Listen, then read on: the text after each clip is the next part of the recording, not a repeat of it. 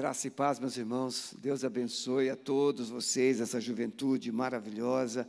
Palavras bondosas do Daniel, pastor Daniel. Dudu, que bom vê-lo aqui, né? É, o Dudu me deixa cheiroso de vez em quando, né? Você falou, Daniel, do parque, né? de correr. A juventude me inspira. E é por isso que eu vou no parque. Para eu não perder a motivação de viver, uma das motivações de viver. Porque o exercício, Paulo diz que o exercício corporal para nada serve.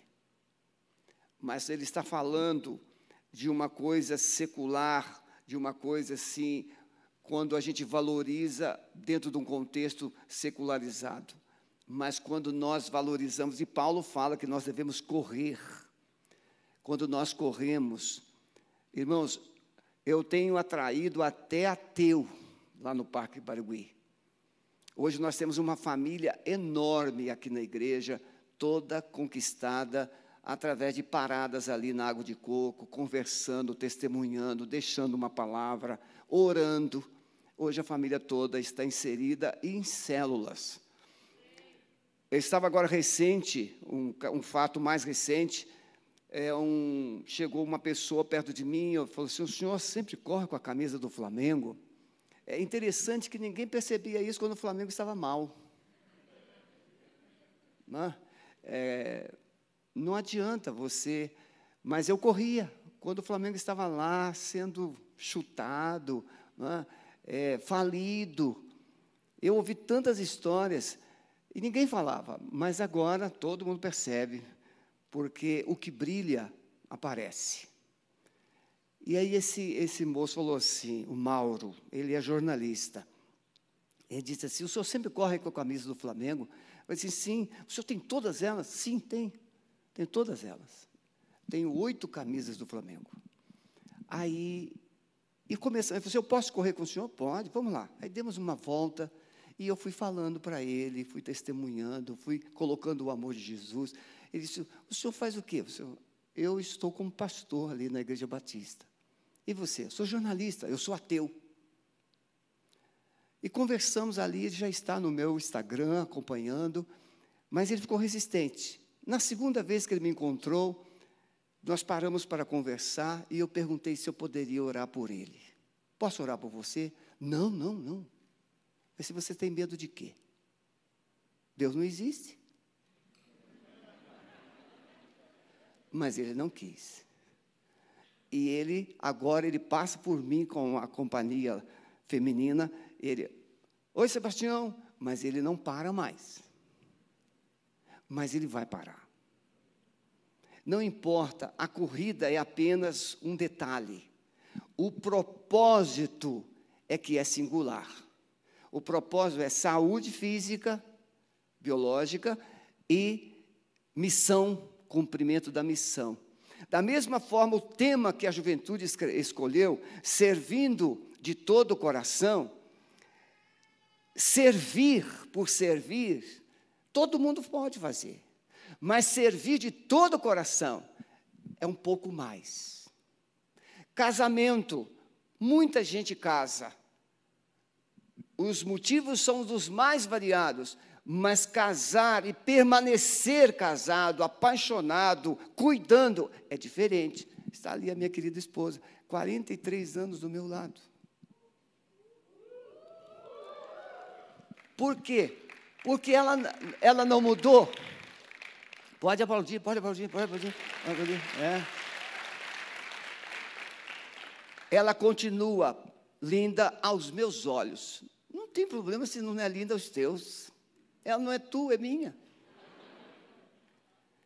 E esse é um detalhe de servir de todo o coração. É que quando você serve de todo o coração, você pode ser até criticado por pessoas, mas você é lindo aos olhos de quem ou para quem você serve. Deus olha você e fala assim: olha o meu filho. Olha como é que ele se esforça, olha como se ele dedica, olha como que ele faz direitinho. Quando você traz aqui o dízimo, a oferta, e você pensa que é apenas o cumprimento do dever, o pai está dizendo assim: olha como ele é fiel. Quando você pega um instrumento, quando você pega o microfone para cantar e você faz com muito amor e adoração a Deus, e ele olha e fala assim: Olha com que fervor ele canta, ele me adora de todo o coração. Ter talento, pessoas sem Jesus têm mas ter adoração somente aqueles que têm o Espírito Santo e oferece a Deus de todo o coração. Os nossos cultos deveria ser só bem dizer louvor. Só louvor. Louvor e oração, louvor e oração. Sabe por quê? Porque a pregação deveria ser de segunda a sábado.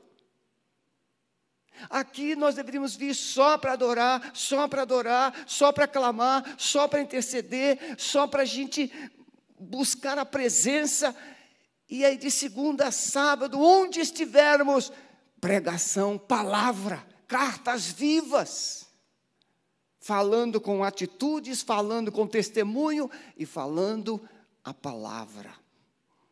Amém, meus irmãos? Então eu tenho, estou muito, sou muito grato a vocês, honrado pelo convite.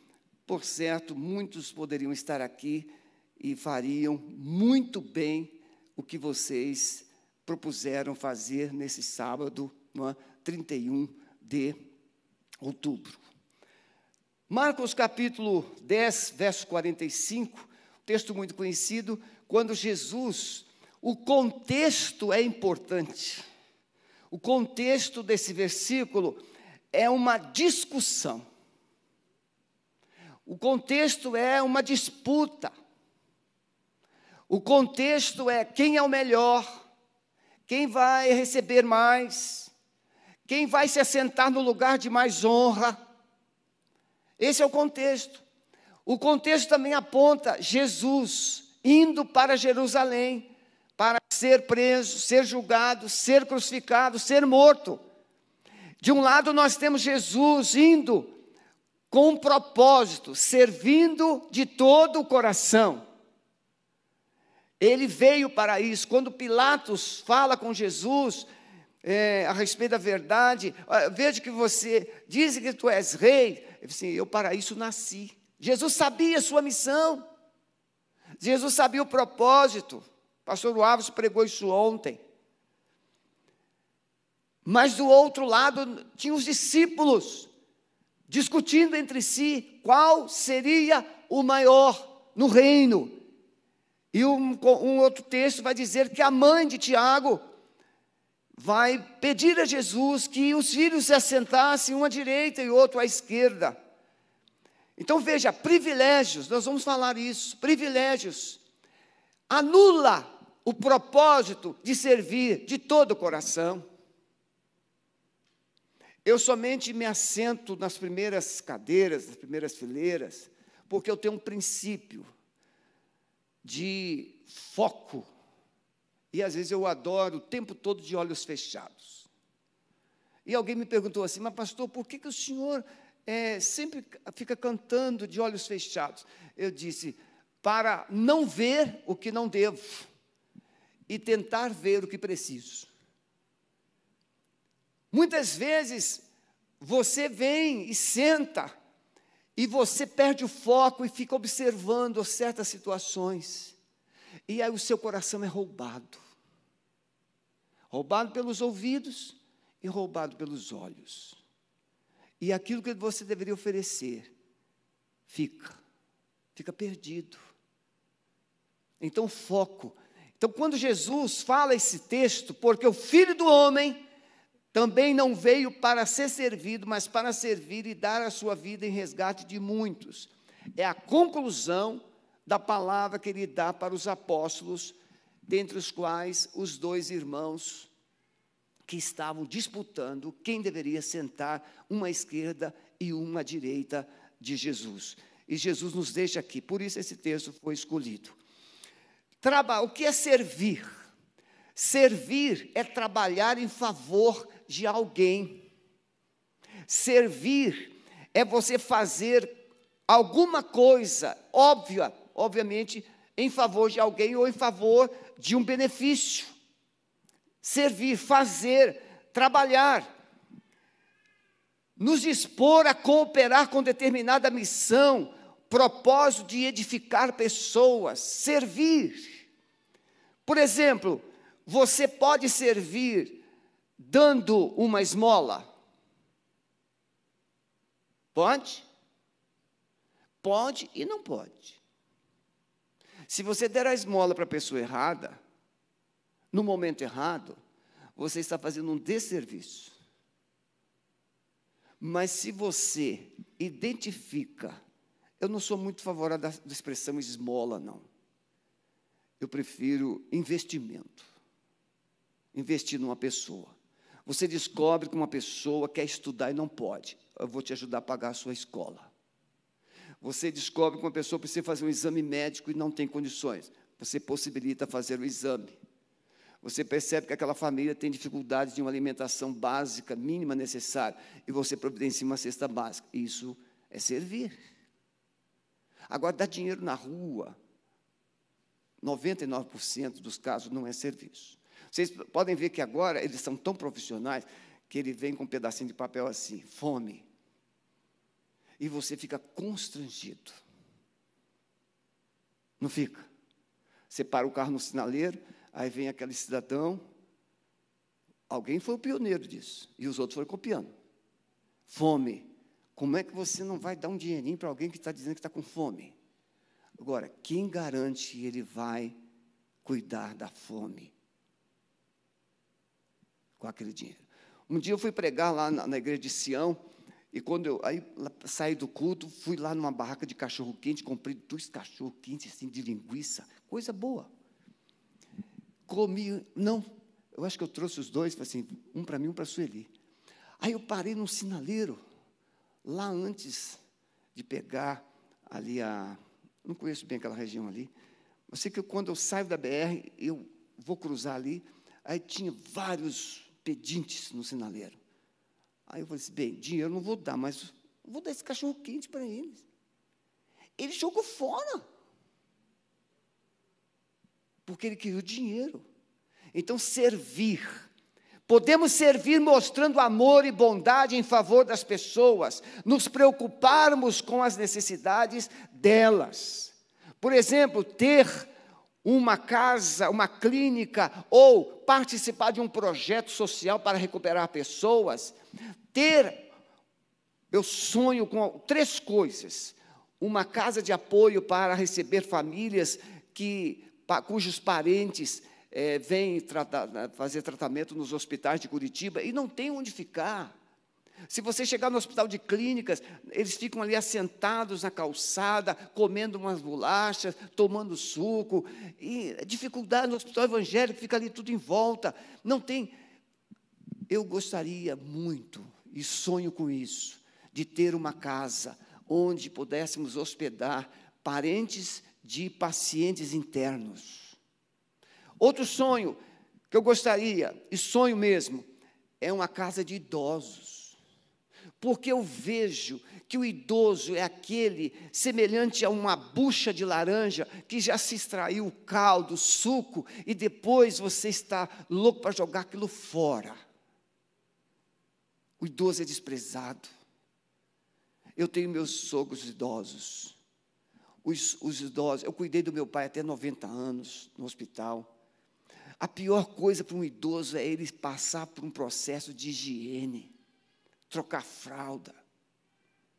O meu pai tinha uma vergonha, meu pai daqueles, né, era daquelas pessoas bem antigas, e ele tinha muita vergonha quando trocava a fralda mas é o idoso. E muitos, nós temos muitas histórias de idosos sendo maltratados. E o terceiro sonho, projeto que a gente tem no coração, é uma creche. Tente imaginar uma creche para famílias que realmente não têm onde colocar. Não é famílias que podem pagar. É famílias que não têm onde deixar. E aí você cuida dessas crianças. Imagine um ministério de capelania eh, para as crianças. Imagine uma Rebeca, capelã de uma creche infantil, uma creche infantil, perdão. De uma creche. Tente imaginar a Rebeca criar uma equipe. O Daniel, imagine o pastor Daniel, capelão de uma creche, fazer artes. Essas crianças todas se converteriam. E essas crianças levariam Jesus para os pais em casa. Vocês estão entendendo? Então você tem gente que vem das mais distantes cidades do Paraná ou do Brasil para se tratar nos hospitais de Curitiba, que são bons, são referências. E você cuida dos familiares. Quando essas pessoas retornarem, retornarão cristãs, retornarão convertidas, retornarão com a palavra de Deus, retornarão com uma visão diferente. Não só com a cura física, mas retornarão com seus corações inflamados. Então, servir de coração, ou de todo coração, é você enxergar o resultado do seu trabalho. E não simplesmente fazer coisas. Fazer coisas. Podemos aprender com Davi que, impossibilitado de servir, de construir o templo, ele quis construir. Ele disse para Deus: Vou construir uma casa, não é justo que o senhor fique aí numa tenda, eu vou construir uma casa. E Deus disse para ele: assim, Não, você não vai, porque suas mãos se contaminaram com muito sangue. Mas foi bom você querer. Tem coisas que Deus não quer que você faça, mas é bom que Ele veja que você teve vontade de fazer. E Davi poderia ter ficado como Caim, chateado. Ah, Deus não deixou fazer casa. Hum, estou com raiva. Não, Davi, então ele fez assim: eu não vou construir, mas meu filho vai. E então ele juntou ouro, ele juntou prata, ele juntou ferro, ele juntou muitos recursos. E ele fez um projeto, entregou tudo prontinho para Salomão. E o templo passou a se chamar não Templo de Davi, Templo de Salomão. Não importa que nome vai receber a obra, você pode dizer assim: eu participei. No meu primeiro pastorado, vocês pensam, não, nasce, não começou tudo assim, não. A gente carregou ferro aqui também. Eu, eu, levei um tombo naquela obra ali do prédio, que eu caí com o rosto na lama. Eu, eu estava com a jaqueta de couro. Pensei até que tinha perdido, mas a minha esposa é muito cuidadosa, ela conseguiu um, uma proeza de recuperar minha jaqueta. E, mas eu fiquei todo enlameado todo sujo. Mas no primeiro ministério, era o vice-presidente que era o mestre de obras, ele era construtor, e eu era o servente. E nós fomos construindo coluna por coluna. E lembro que numa daquelas colunas, eu, eu fazendo a preparação do ferro, um ferro furou meu dedo e saiu muito sangue. E aí eu literalmente disse: tem sangue meu nessa obra. Alguém já disse isso em alguma coisa? Isso aqui tem sangue meu. Significa que você colocou a sua vida nisso aqui. Você se dedicou. Eu dei meu sangue. Você não chegou a dar literalmente o sangue, você quer dizer, eu dei o meu melhor, porque o sangue é o melhor. Então você pode servir a Deus de todo o coração. Nós vamos falar três coisas. Eh, você, eu sempre falo para eles, né? Um pastor batista tem que ter três pontos, não é, Daniel? E o Daniel, pelo menos, faz um sermão lá, três pontos. O Dudu, ainda não olhei o esboço do Dudu. Primeira coisa, mas Dudu, você pode me mostrar depois do seu esboço. Tem três também? Tem três. Precisamos entender que a motivação de servir deve revelar o propósito. Se você, tá, o esboço está lá em cima, se você quiser projetar, não tem problema nenhum. os textos bíblicos, mas também as, os temas. Veja, entender que a motivação de servir deve revelar o propósito. Por que você vem na juventude? Qual é a motivação? Qual é o propósito de você ser do M-Holy? Ah, é sábado. Não tem para onde ir. Ah, eu sou crente, sou membro da igreja, Pode haver muitas razões. Ah, tem uma gatinha lá me esperando. Tem um, um bonitinho lá me esperando. Você pode ter muitos motivos e nenhum deles é ilícito. Todos são lícitos. Mas a motivação principal, qual é o nome do ministério? Isso significa? Veja, santidade.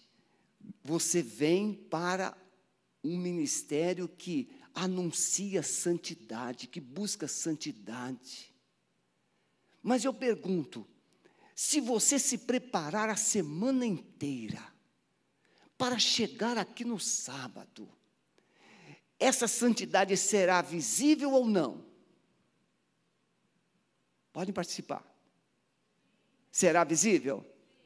Mas vamos imaginar que você pense assim: eu vou lá na juventude porque ah, o ministério ele, é, ele aponta para santidade, jovens santos, santidade ao Senhor, a jovem tem que ser santo. Eu vou lá, mas o que, que você faz de segunda a sexta?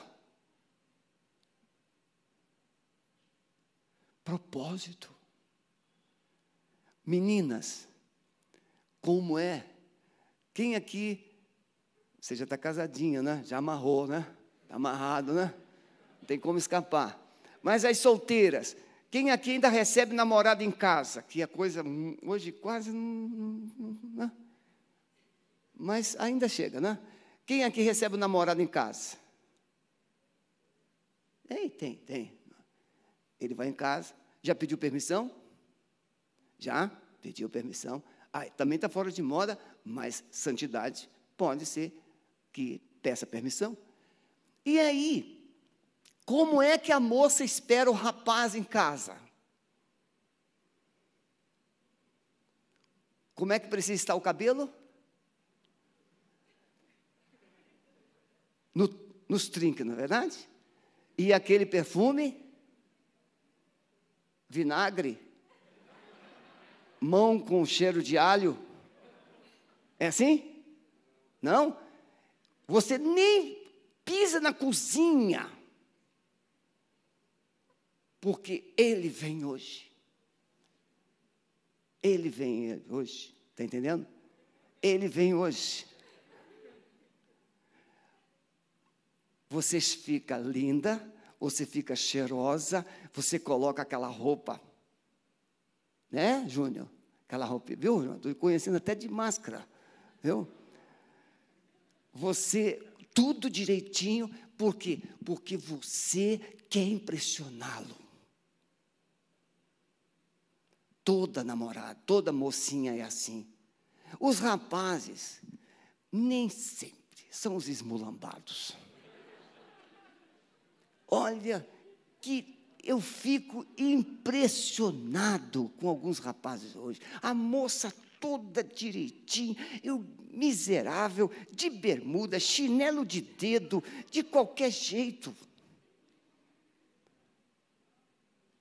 É por isso que alguns ficam sozinhos mais tempos. Então, rapaz, cada um se prepara, porque tem um propósito, tem um propósito, tem um propósito. A motivação de servir deve revelar um propósito. Texto de João, capítulo 13, quando Jesus vai lavar os pés dos discípulos. Aquela lavagem, lavagem de pés não era simplesmente um ritual religioso, é, tinha um propósito por trás daquilo. E o propósito era motivar o serviço mas motivação de santidade. M. Rowley. O propósito do lava-pés significa você suja os pés diariamente. Então você lava, por isso a cultura do lava-pés, purificação. Mas Jesus vai aplicar no serviço. O serviço é também uma purificação. Porque quanto mais a gente serve, mais necessidade nós temos de santidade, de nos purificar de nos aproximar de Deus.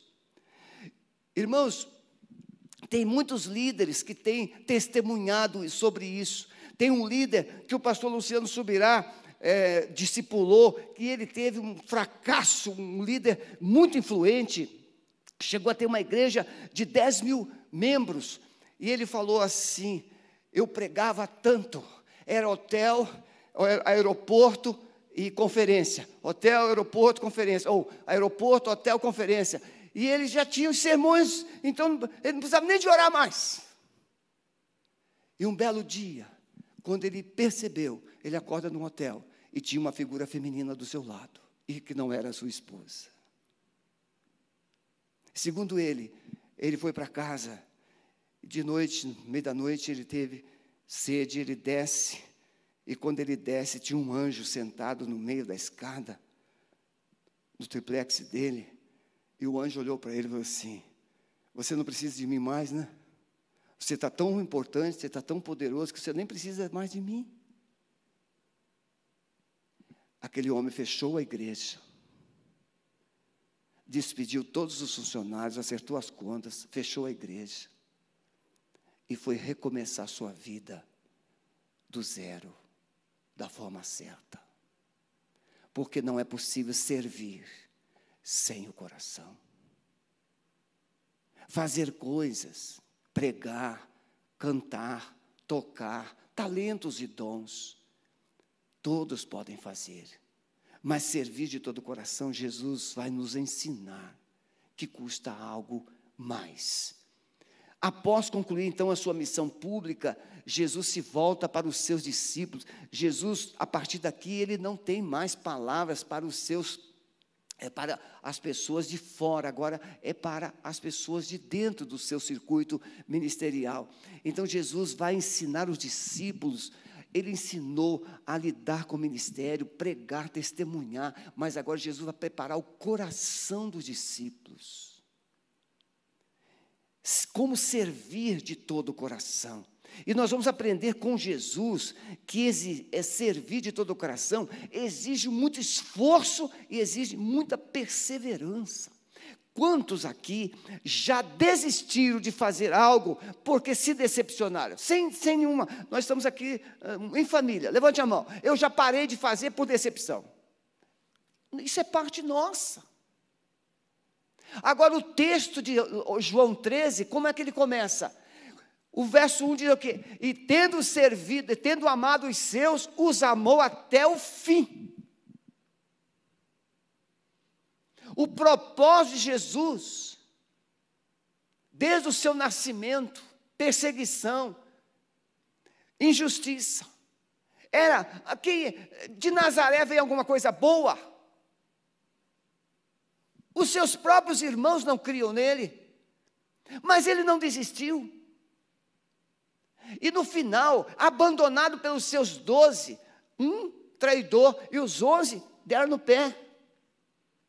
Mas ele não desistiu. E quando ele estava na cruz, fizeram desafio: se tu és o filho de Deus, desce daí que vamos crer em ti. Ele não desistiu. Amou até o fim.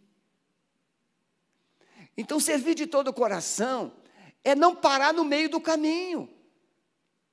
O propósito precisa ser concluído, conquistado.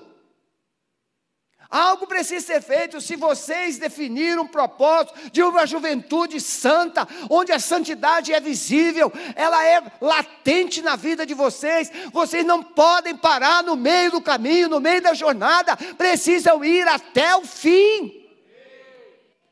Ainda que alguém frustre, possa ferir você. Ah, não vou lá não, não vou mais lá naquela juventude não. É um, um grupinho lá de meninas que pensam que são melhores que as outras. Você vem aqui por causa das meninas que pensam que é melhor do que as outras? Você vem aqui por causa dos meninos que pensam que são mais bonitos? Pastor Jeremias, eu sou fã do pastor Jeremias Pereira. O pastor Jeremias Pereira é muito engraçado. Ele diz que tem gente que é tão besta que quando sai do banheiro pensa que deixa um cheiro diferente dos outros. É tudo igual. É só casca. E o perfume, como eu já disse, é do boticário. Não é seu. O seu cheiro não é seu.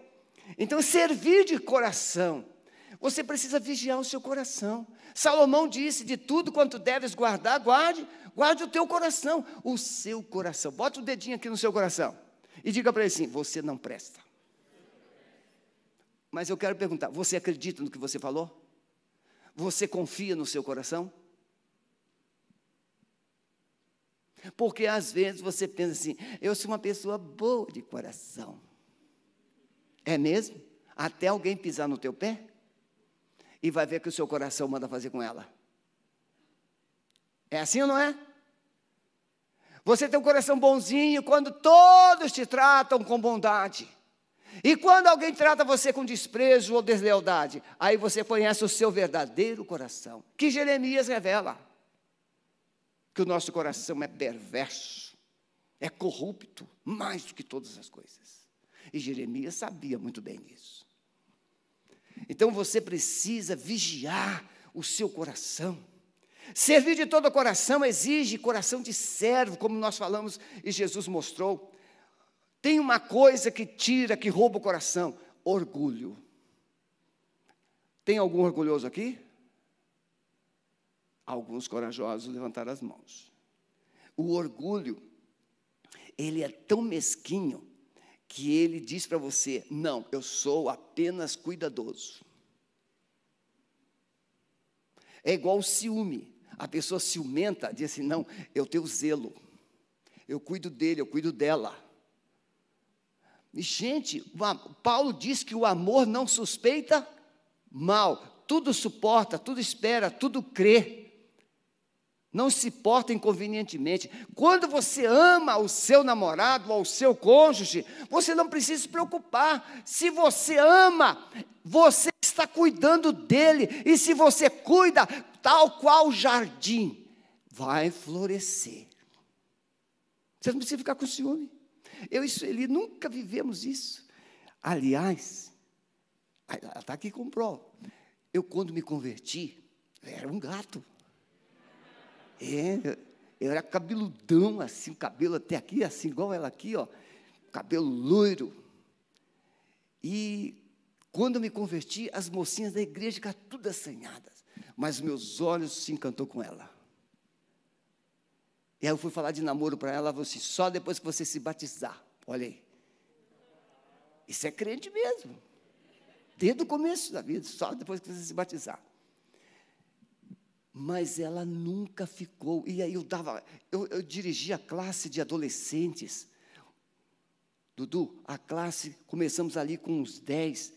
Em seis meses a classe tinha mais de 30. Agora, pense num jovem cri-cri. Vocês já viram um jovem cri-cri? Eu era o dobro. Eu era tão cri-cri que eu chegava assim, as meninas, Rio de Janeiro, as meninas com o rostinho tudo assim vermelho do sol, corpinho bronzeado, assim, assim, vejo que vocês foram na praia. E por que é que você, qual a motivação de vocês terem ido na praia? E as menininhas, coitadinhas, ah, a gente foi tomar um sol. E por que razão você foi tomar sol? Ah, para a gente ficar mais bronzeada. E qual é a motivação de ficar mais bronzeada? Ah, para ficar mais bonita. E por que razão você quer ficar mais bonita? Olha onde eu ia. Mas elas me amavam, eles me amavam. Quando a gente ama, até os esquisitos a gente entende. E Deus foi me melhorando, Deus foi cuidando de mim, até que um dia Deus falou assim: para com essas besteiras, ame as pessoas do jeito que elas são. Servir de todo o coração é amar as pessoas como elas são. E Jesus vai nos ensinar isso. É? Servir de todo o coração, esse coração de servo, orgulho, gente que pensa que é melhor do que os outros.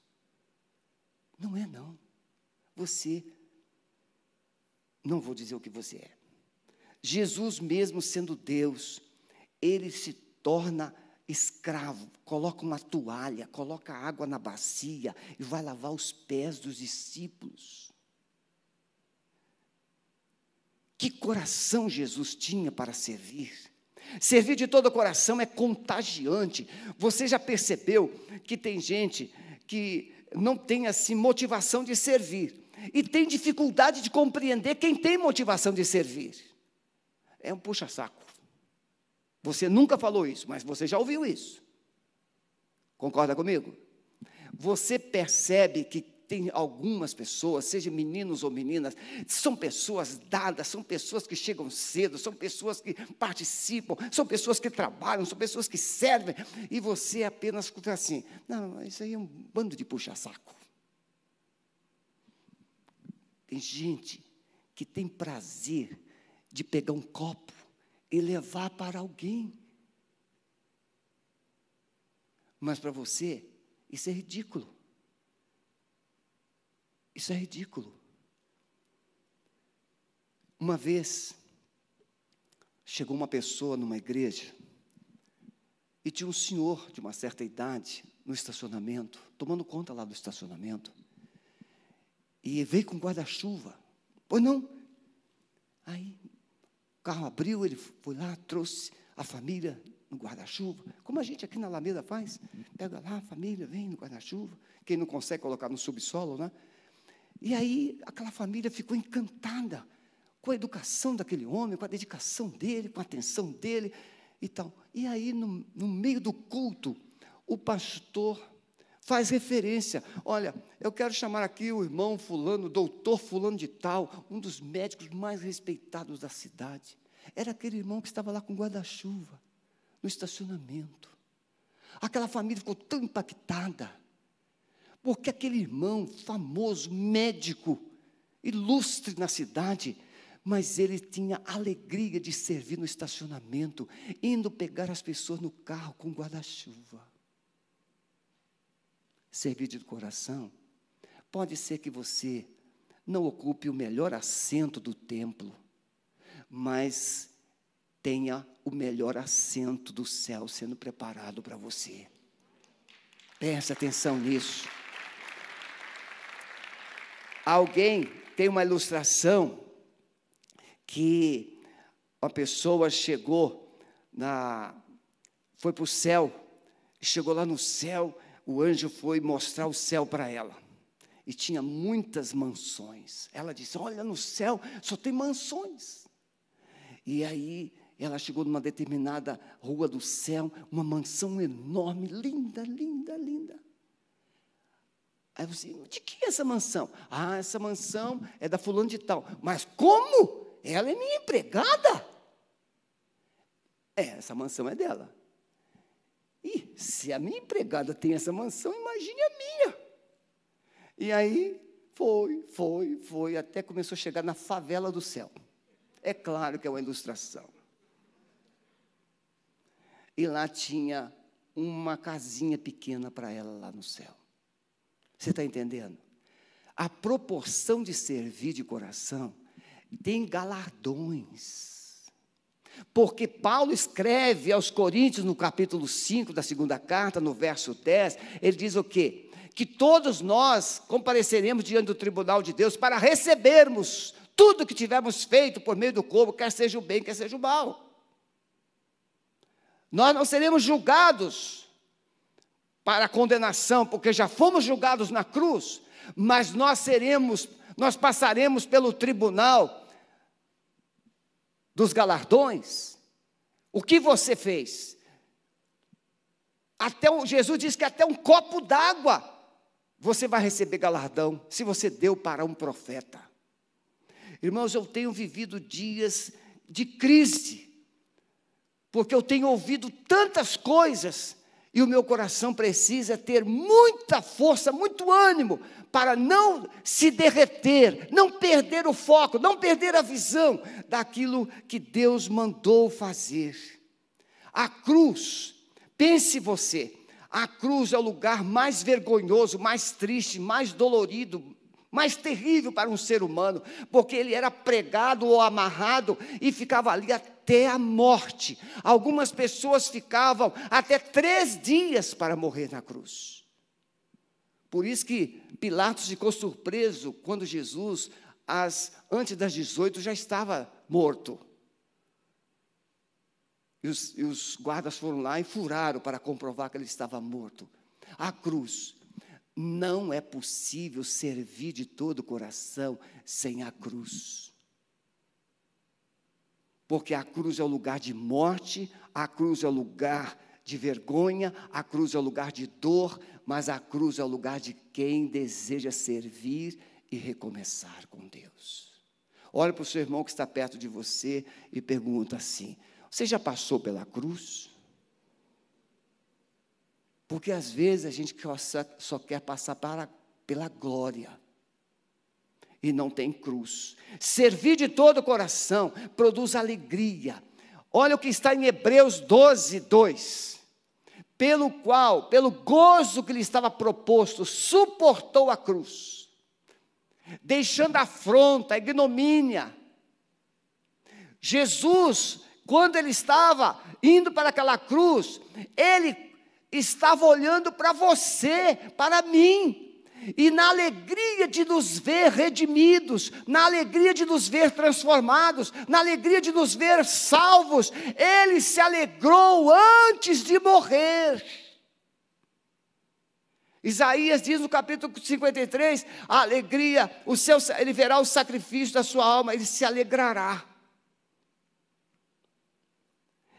Alegria de Jesus, servir de coração produz alegria radiante. É muito maravilhoso, meus irmãos, quando a gente serve com o coração inteiro. A igreja de, do pastor Marcelo Toschi, lá em Araçatuba, tem um ministério de boas-vindas. A pessoa vai pregar na igreja, ou uma pessoa que vai para lá e por motivo vai ser recepcionado pela igreja. Tem um ministério, a pessoa pega um carro, vai no aeroporto Pega aquela pessoa no aeroporto e leva para o lugar onde ela é devida ir. No carro tem suco, tem refrigerante, tem umas balinhas, tem umas bolachinhas. E eu estou falando de alguém que passou por esse processo. E enquanto está no trajeto, o, o rádio funciona. Já estamos te esperando aqui.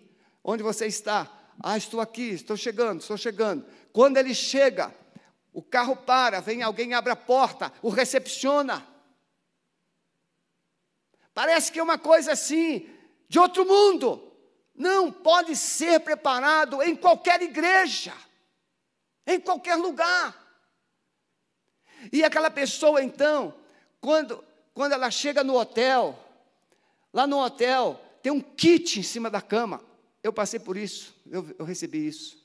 Tem um kit, uma toalhinha personalizada.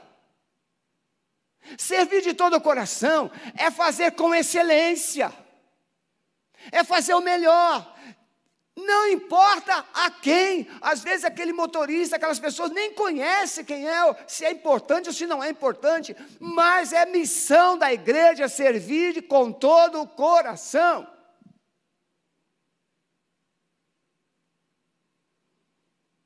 Que tal, Daniel, a gente começar isso aqui? Vocês já imaginaram? Ter essa excelência? Um visitante, uma pessoa, um propósito. Em segundo lugar, meus irmãos, Entender, servir de todo o coração, é entender que as adversidades, a oposição, são campos férteis para quem deseja servir de todo o coração. Como eu disse, você assume um propósito, você assume uma missão, você assume uma determinada área para servir.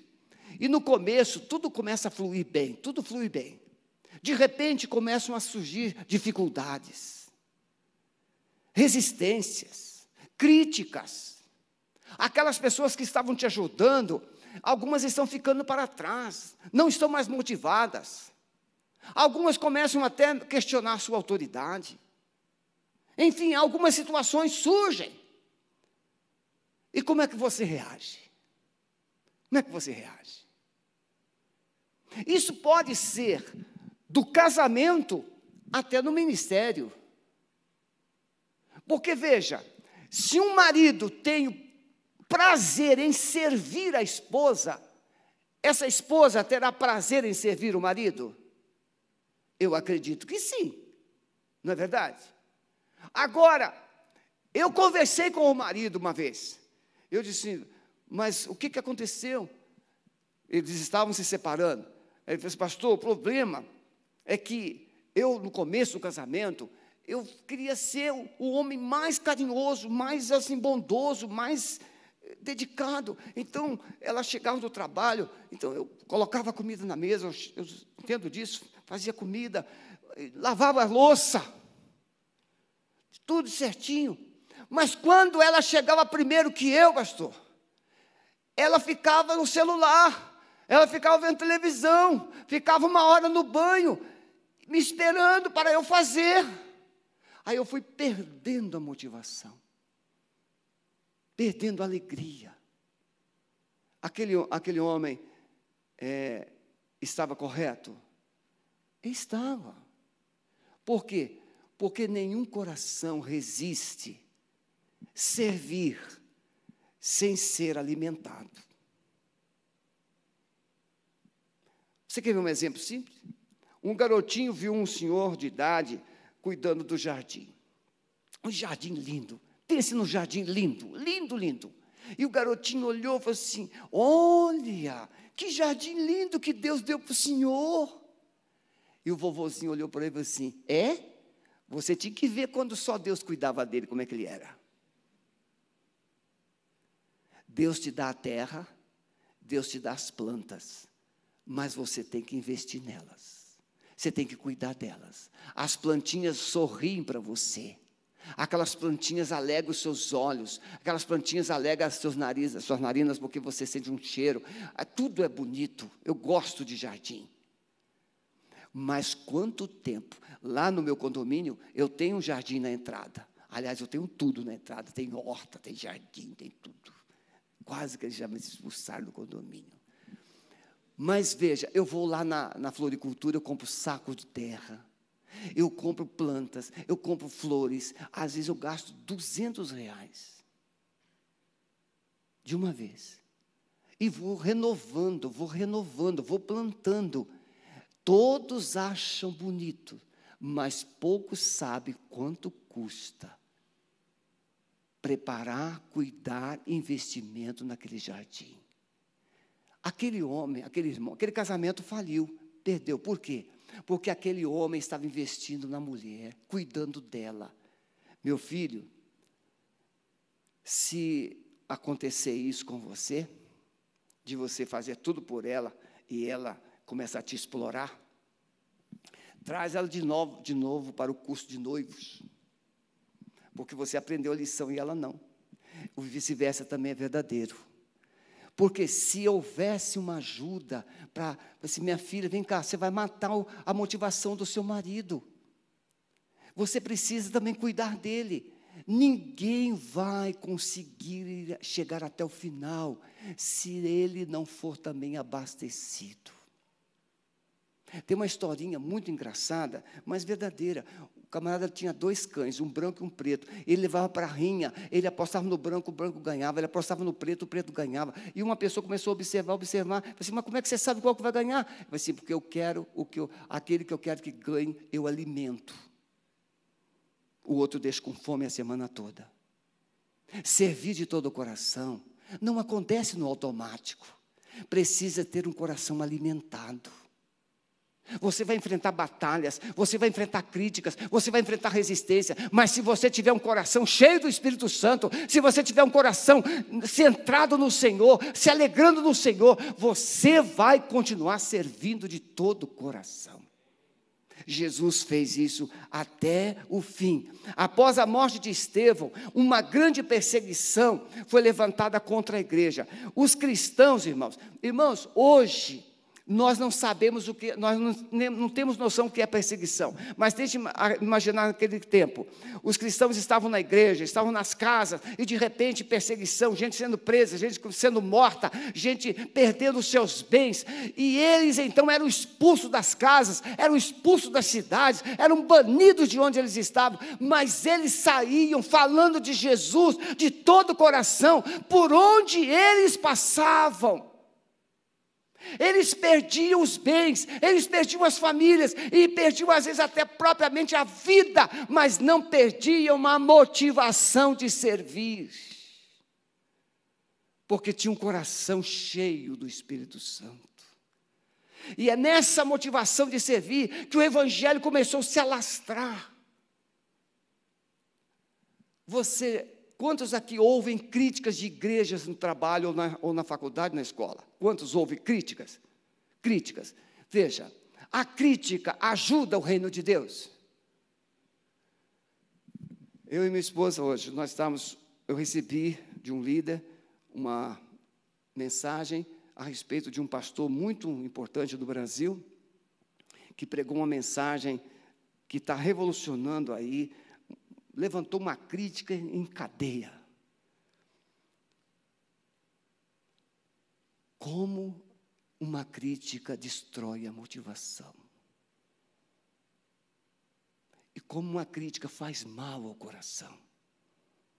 E aí eu ouvi um pouquinho esse pastor a respeito do bombardeio que ele recebeu de críticas. Eu não sou fã dele, não. Mas eu fico imaginando o que é que ele está sentindo diante do bombardeio. Críticas à igreja não ajuda o reino de Deus. Rouba a sua motivação. Tira o seu propósito, tira você do caminho. Mas o texto vai dizer que Estevão está sendo apedrejado, mas os cristãos saíram dali motivados, testemunhando, falando de Jesus. Quanto mais crentes morriam, mais incendiava o coração dos cristãos. Meus irmãos, se nós tivéssemos um coração motivado a servir de todo o coração, o que, que aconteceria, irmão? Quanto mais alguém falasse mal da igreja, mais nós iríamos orar por ela, mais nós iríamos nos apaixonar por ela, mais nós iríamos investir para que ela fosse uma igreja melhor, uma igreja mais capaz, com mais respostas. Por exemplo, essa juventude hoje, quantos aqui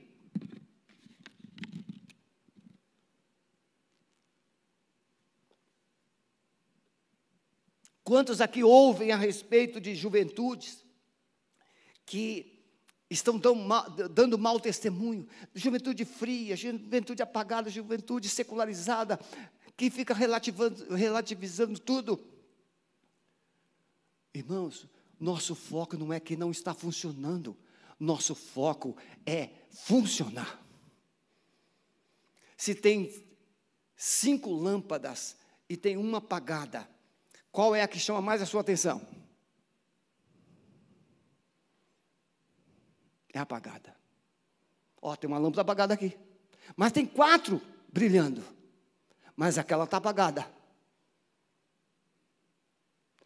Uma vida sem motivação, uma vida sem paixão, causa mais estragos do que outras vidas motivadas.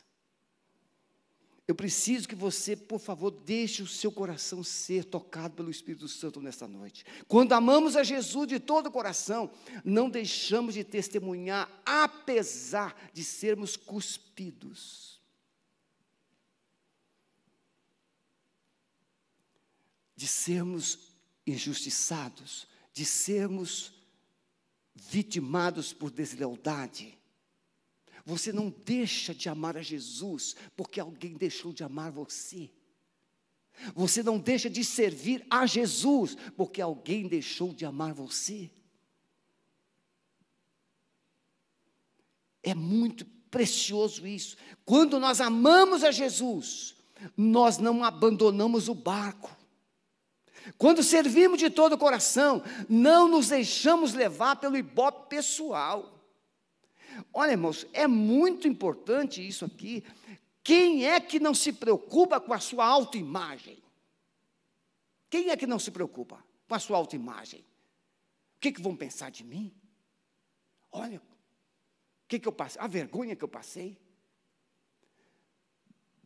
Irmãos, como é que Jesus reagiu com a sua autoimagem? Jesus não tinha problema com autoimagem. Ele sabia quem era. Pastor Cote sempre ensinou que não é o que fizeram com você que vai te destruir ou não, mas o que você vai fazer com aquilo que fizeram.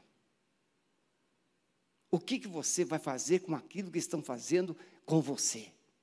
Coloque na cruz ou aprenda com ele. Mas servir de todo o coração. Não pode se deter diante do ibope pessoal. Você quer ser a estrela. Tem um livro, o Jefferson falou que está lendo, que ele tem esse livro. Formadores de Heróis. Já leram também vocês? Esse livro mostra que a preocupação de Jesus não era ser o herói, mas nos tornar heróis dele. Veja os heróis da fé, lá em Hebreus 11. Eles servem de inspiração para nós até hoje.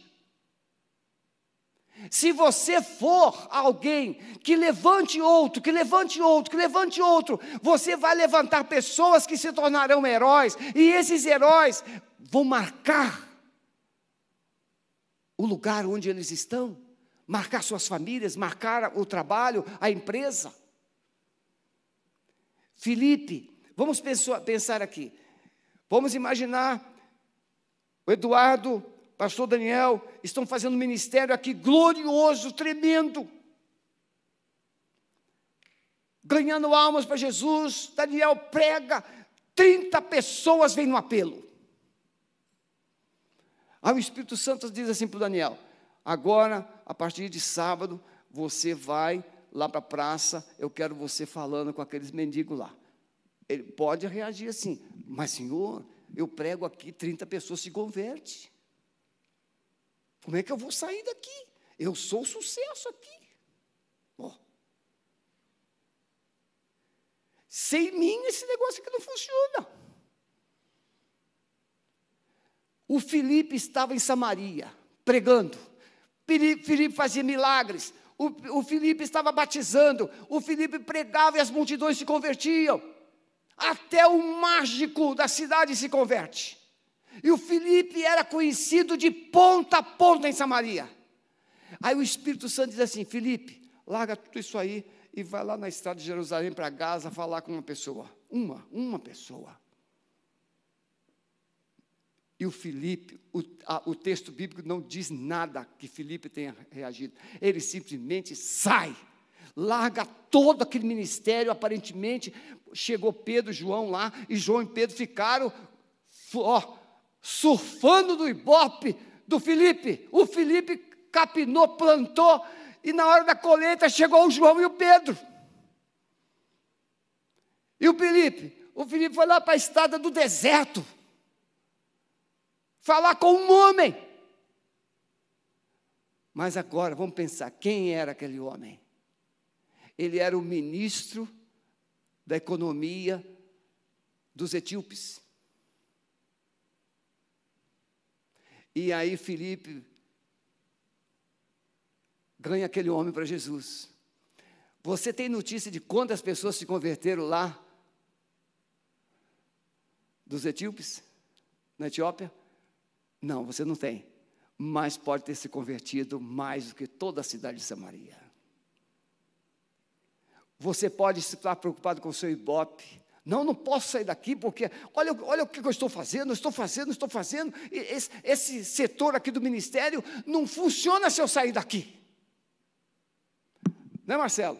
Afinal de contas, se eu sair da sonoplastia, quem é que vai cuidar dos cabos dos sons? Lembra disso, Marcelo? Marcelo se converteu, acabou. Hã? O Ludu fez, fez até um rap sobre isso. O Marcelo, ele um dia falou para mim que ele estava triste porque ele, ele perdeu um grande momento de adoração a Deus, porque ele estava preocupado quem ia pisar no cabo do som. Sem mim.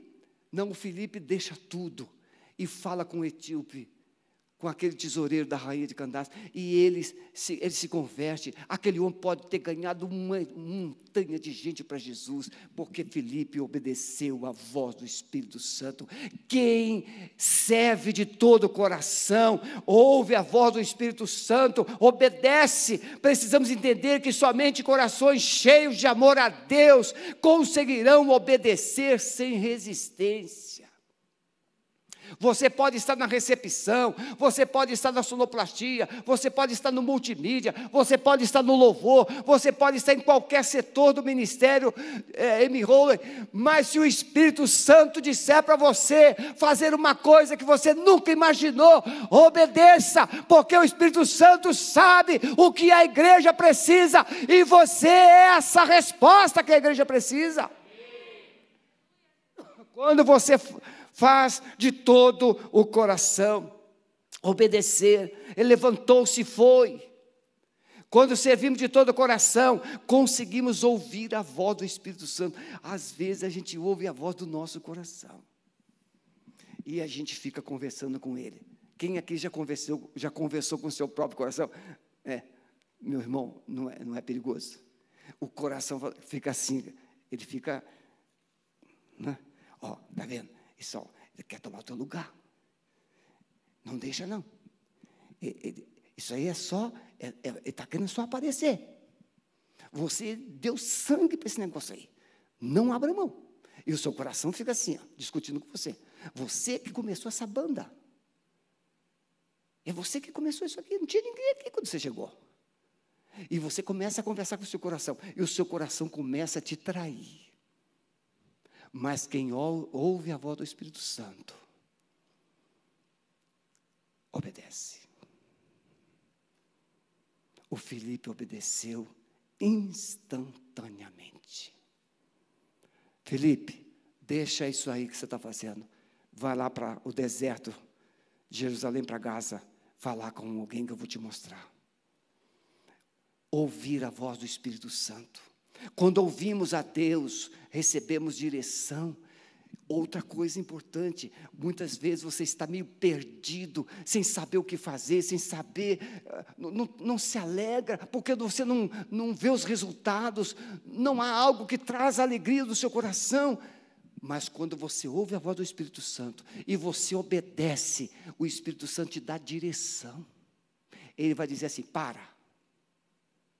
Michel, quando pregou aqui, um certo tempo, ele falou que ele estava em casa e o Espírito Santo falou assim: saia, sai.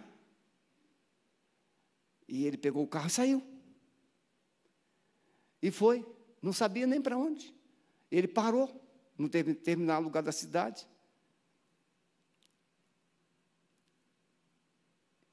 E ele parou em frente a um lugar que o jovem, um jovem da igreja, estava envolvido com drogas, estava pensando em se matar.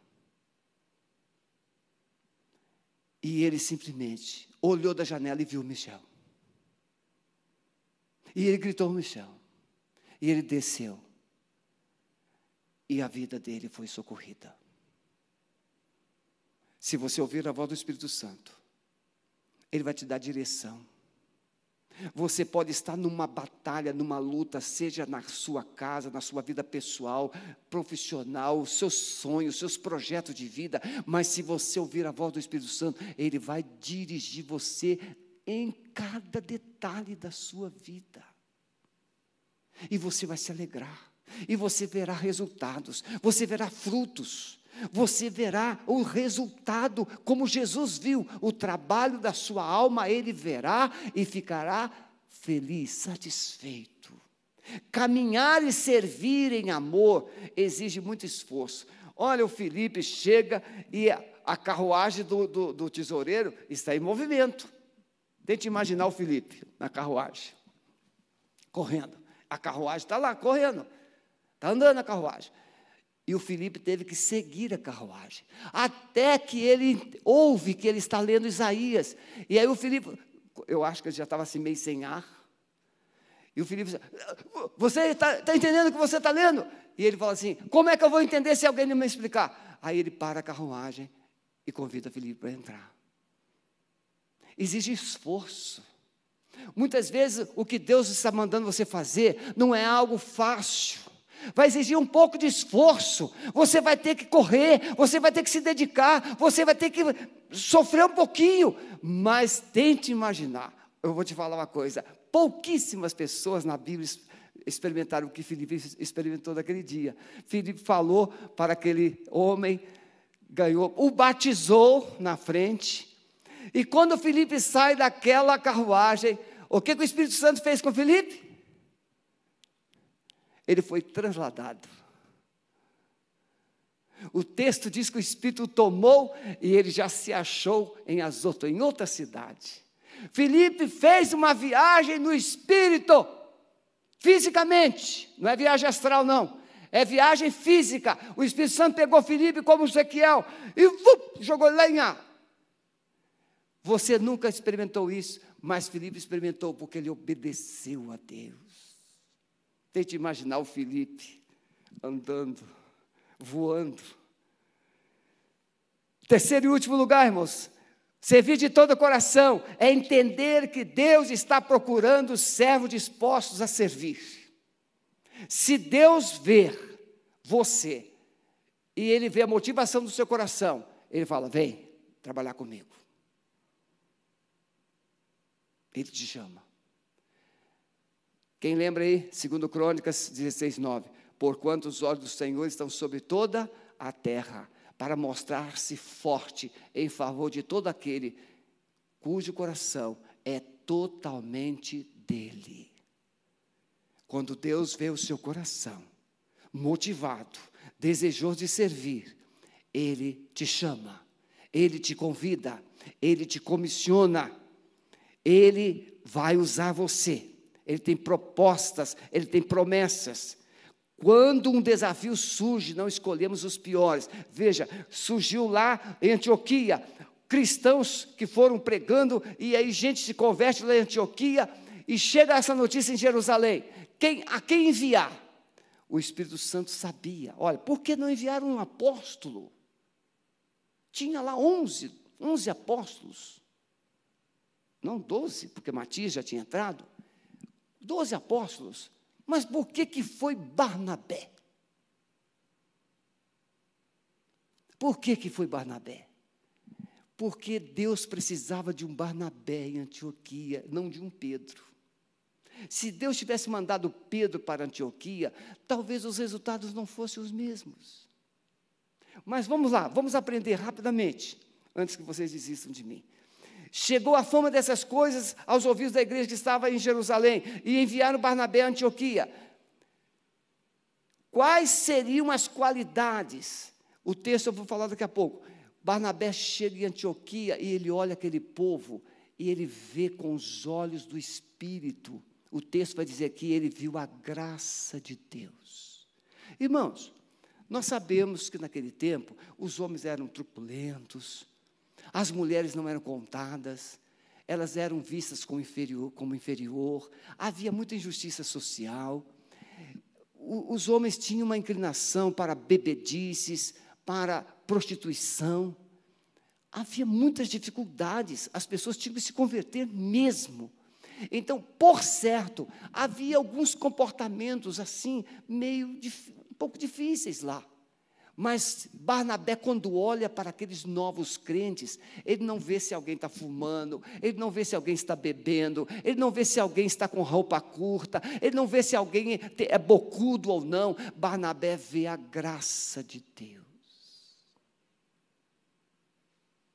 Vamos imaginar assim: um, você chega aqui na igreja e você encontra alguém que você viu antes, é, numa região assim não muito conveniente, e você vê aqui na igreja, aí você, meu Deus, essa moça, ela, ela ficava lá naquela esquina, rodando bolsa.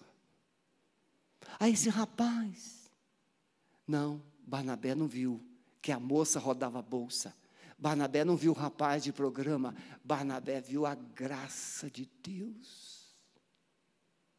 Não importa de onde veio a moça, de onde veio o rapaz, você precisa ser alguém que tem um coração capaz de ver a graça de Deus na vida de qualquer jovem que tenha sido trazido por Ele para este lugar.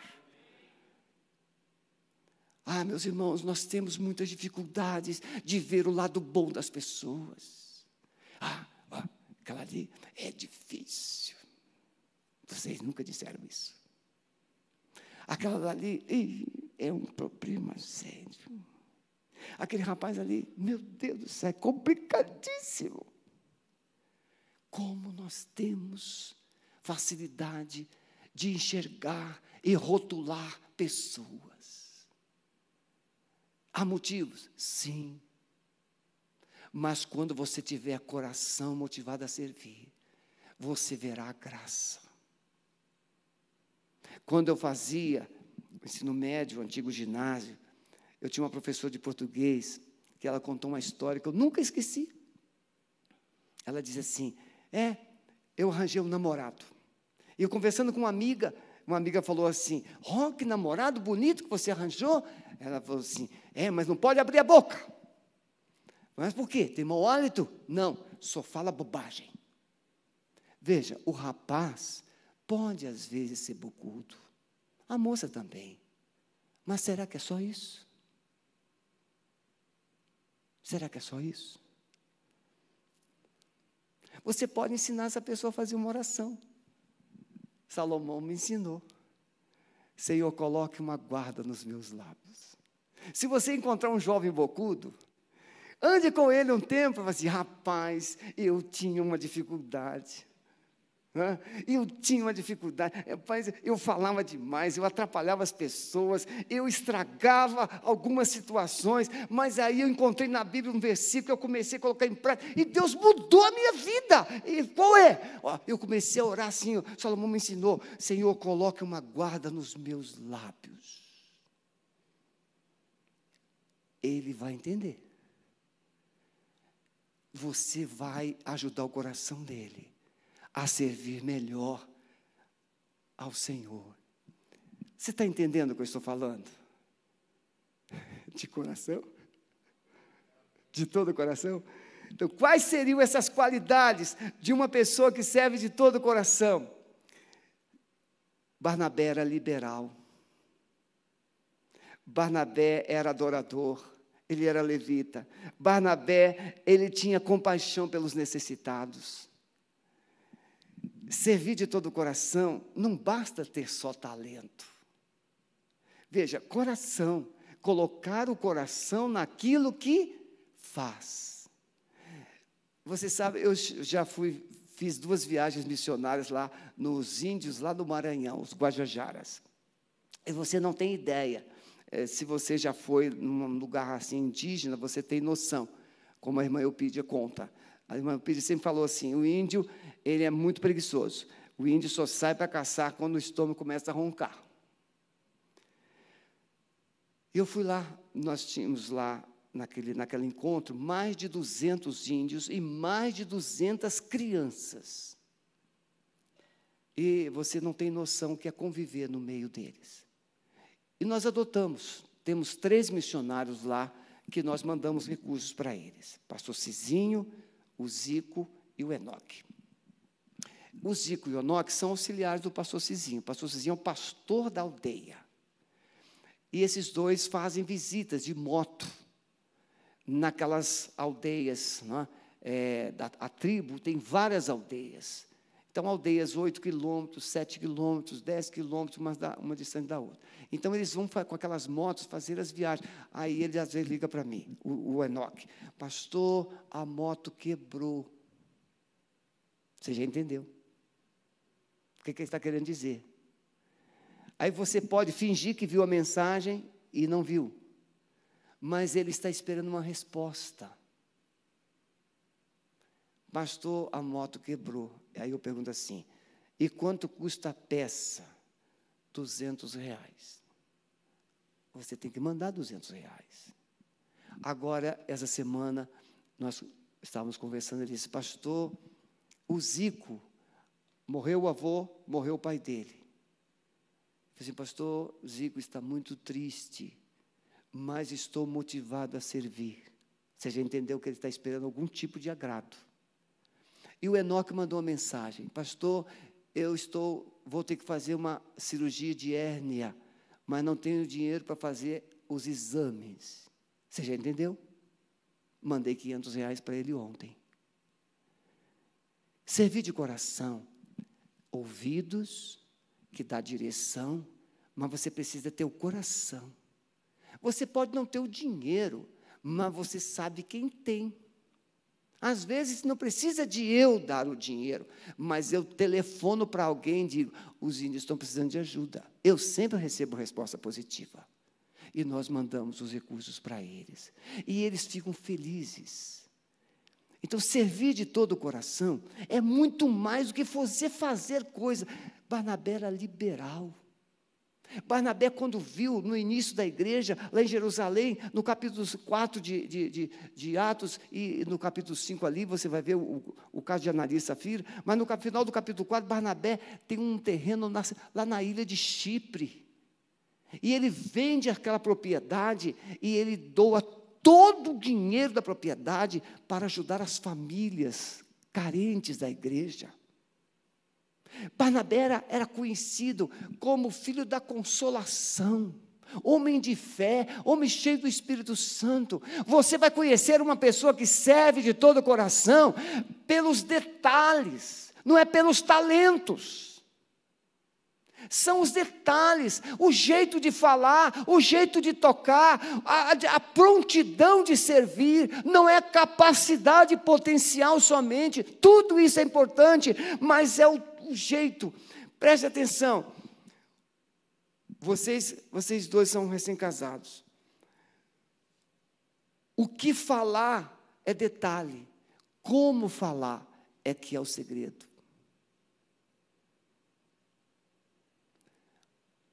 O menino saiu de casa, o filho mais novo saiu de casa e gastou tudo que tinha, semelhante ao filho pródigo depois ele mandou uma carta para o pai pedindo dinheiro. Mas o pai não, não estava mais conseguindo enxergar direito para ler a carta e pediu o filho mais velho para ler a carta. E o filho mais velho lendo a carta chegou na hora que ele estava pedindo dinheiro assim: Papai, mande dinheiro. E o pai falou assim: Como é que ele disse? Papai, mande dinheiro. Malcriado, ingrato, não manda dinheiro coisa nenhuma. Deixou a carta ali em cima da mesa. Aí veio a mãe, pegou a carta meu velho, você viu o que o seu filho escreveu aqui? Sim, já vi. Você prestou atenção? Olha aqui, papai, mande dinheiro. Como é que ele disse? Papai, mande dinheiro. Coitadinho do meu filho. Manda, manda, manda dinheiro para ele logo. Não é o que você fala, é como você fala. Servir de coração é como você faz, é como você faz, é como você faz. Ah, meus irmãos,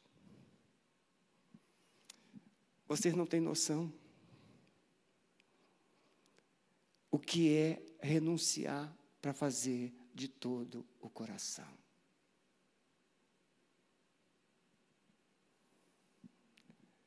Eu poderia contar para vocês tantas experiências minhas da Sueli. Nosso primeiro pastorado, quando chovia, a favela ficava uma altura de água assim, água dentro das casas. Bichos nadando na água. Nós íamos com água até aqui, ajudando aquelas famílias a tirar, sair das casas. Chegamos a colocar 100 pessoas dentro do templo, em determinadas chuvas. A Sueli fazia três, quatro litros de café com leite a gente dava todo o estoque de bolacha, pegava toalhas para aquelas famílias com crianças, lençóis para elas se cobrirem por causa do, da chuva. E quando terminava tudo isso, eles levavam as nossas toalhas, nossos lençóis. E a gente já tinha algumas dificuldades. Mas a chuva voltava e a gente fazia tudo de novo. Tudo de novo. Servir de todo o coração. Não espera reconhecimento das pessoas. Porque você já tem o reconhecimento dele. Baixa a sua cabeça, por favor. Jesus disse que o nosso coração revela o tesouro que ele ama. Ele disse: Onde estiver o vosso tesouro, aí estará o vosso coração. Porque onde estiver o vosso tesouro, aí estará também o vosso coração. Ele diz que a candeia dos olhos, do corpo, são os olhos. Se os teus olhos forem bons, todo o teu corpo terá luz. Barclay, um teólogo, ele diz que esse texto significa: se os teus olhos forem bons, você se torna generoso, você se torna bondoso, você se torna carinhoso. Tudo acontece a partir de como você vê. E o que você vê começa no coração. Paulo, escrevendo aos Efésios, ele diz que estava orando para que Deus abrisse os olhos do coração da igreja. Coração tem olhos? Sim. Então preste atenção, por favor. O que é que tem roubado a visão da sua vida? Um coração ferido, um coração rejeitado, um coração magoado, um coração maltratado corações feridos e maltratados, impossibilita você de enxergar as pessoas com os olhos do Espírito Santo. Você as enxerga a partir do seu coração ferido, e por isso Jesus hoje quer cuidar do seu coração. Se ele conseguir tratar do seu coração, ele vai conseguir usar você para amar e valorizar pessoas. Somente um coração amoroso poderá revelar paixão pelas pessoas. Então, eu tenho uma pergunta para fazer para você. Você está interessado em um coração disposto a amar a Deus e amar as pessoas? Você quer servir a Deus de todo o coração? Porque Deus está procurando pessoas que possam servi-lo de todo o coração. Davi fez isso. Ele revelou um coração desejoso de agradar a Deus, fazer um templo para Deus. Mas Deus disse: Não, você não vai. Mas Davi disse: Eu não vou, mas eu vou ajudar. Você pode não ser o líder, mas você diz: Eu vou ajudar. Você pode não ser o mais importante, mas você vai dizer: Eu vou ajudar. Não importa se você tiver um coração apaixonado por Jesus, seja liderando ou não, você vai servir, vai ajudar. Mardoqueu e Esther Mardoqueu salvou a vida do rei, mas foi esquecido. Esther era uma escrava judia, se tornou rainha. E Mardoqueu se posiciona diante de uma crise que estava ameaçando toda a comunidade judaica na Pérsia. Mardoqueu e Esther decidiram servir ao Senhor com todo o coração e salvaram toda a comunidade judaica na Pérsia, da perseguição e da injustiça. E por último, Barnabé. Barnabé chegou em Antioquia. Ele podia chegar ali e fazer o que tinha que fazer, mas ele chega, ele vê a graça de Deus sobre o povo, ele vê as necessidades, ele vai lá em Tarso buscar Saulo, porque ele entende que não podia e nem deveria fazer tudo sozinho, servir de todo o coração, é capaz de identificar descobrir pessoas que têm potencial para te ajudar na missão que Deus colocou nas suas mãos. Servir de todo o coração é trabalhar em equipe. Servir de todo o coração é dividir os méritos. Servir de todo o coração é dividir as honras. Eu quero me dirigir a você que perdeu a motivação de servir Mas o Espírito Santo está trabalhando com você para você voltar a colocar o seu potencial, seus talentos, os seus dons novamente no reino, na obra. Mas você se decepcionou, você se frustrou e você disse: Não, para mim não, não, quero mais, chega, é, é, é só estrelismo, é só competição. Não. Mas o Espírito Santo hoje está te convencendo que você pode voltar a servir de todo o coração. Se o Espírito Santo falou com você nesta noite e você está disposto, disposta a retomar a caminhada de servir de todo o coração, fique em pé aonde você está. Eu quero orar por você, em nome de Jesus. Aleluia. Permaneça em pé. Você que foi vítima de uma injustiça em algum momento da sua caminhada, e você disse: Eu não quero mais. Mas hoje o Espírito Santo está dizendo assim para você: Você não está servindo a pessoas, mas está servindo a mim. Retorne ao primeiro amor. Você quer voltar a ter o amor no seu coração e servir ao Senhor de todo o coração? Você que foi ferida, foi magoada no meio do caminho, fique em pé onde você está. Eu quero orar por você também. Aleluia. Amém. Por último, você que ainda não encontrou o seu espaço. Talvez você diga assim: "Não, eu eu só venho aqui. Eu não tenho não tenho dom, não tenho nada. Eu só sou um frequentador." Mas hoje o Espírito Santo está derramando um, uma unção sobre a sua vida. Está derramando um dom está colocando um dom no seu coração.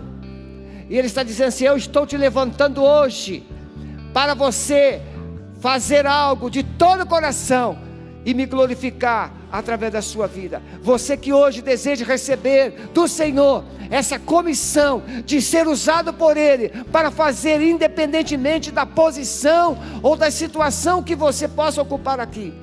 Eu quero servir a Deus de todo o meu coração. Fique em pé, onde você está. Eu quero orar por você. Aleluia. Amado Espírito Santo, nós estamos também falando com pessoas pela internet, ou pessoas que estão baixando esse vídeo no momento, estão ouvindo essa palavra. Eu lanço uma semente de vida nesse coração, para que aquilo que Satanás roubou, aquilo que o pecado roubou, as frustrações, as perdas da caminhada sejam hoje restituídas e haja um renovo nesses corações. E retorne para a tua casa, retorne para o teu trabalho, Senhor. E esses que estão aqui agora em pé, dizendo: Senhor, estou disposto a recomeçar a minha caminhada, eu estou disposto a colocar o meu coração no teu altar. Eu quero fazer o melhor, eu quero fazer de todo o coração. Senhor, eu quero abençoar essas vidas e quero lançar uma palavra de vida. Eu quero lançar uma palavra de alegria. Eu quero lançar uma palavra de unção. Eu quero lançar uma palavra de ousadia. Eu quero lançar uma palavra de fé nesses corações. Não vão mais desistir, não recuarão mais, mas prevalecerão e terão olhos abertos, visão aberta e glorificarão o teu nome em tudo que fizerem. Nós os abençoamos no poder do nome de Jesus. Amém.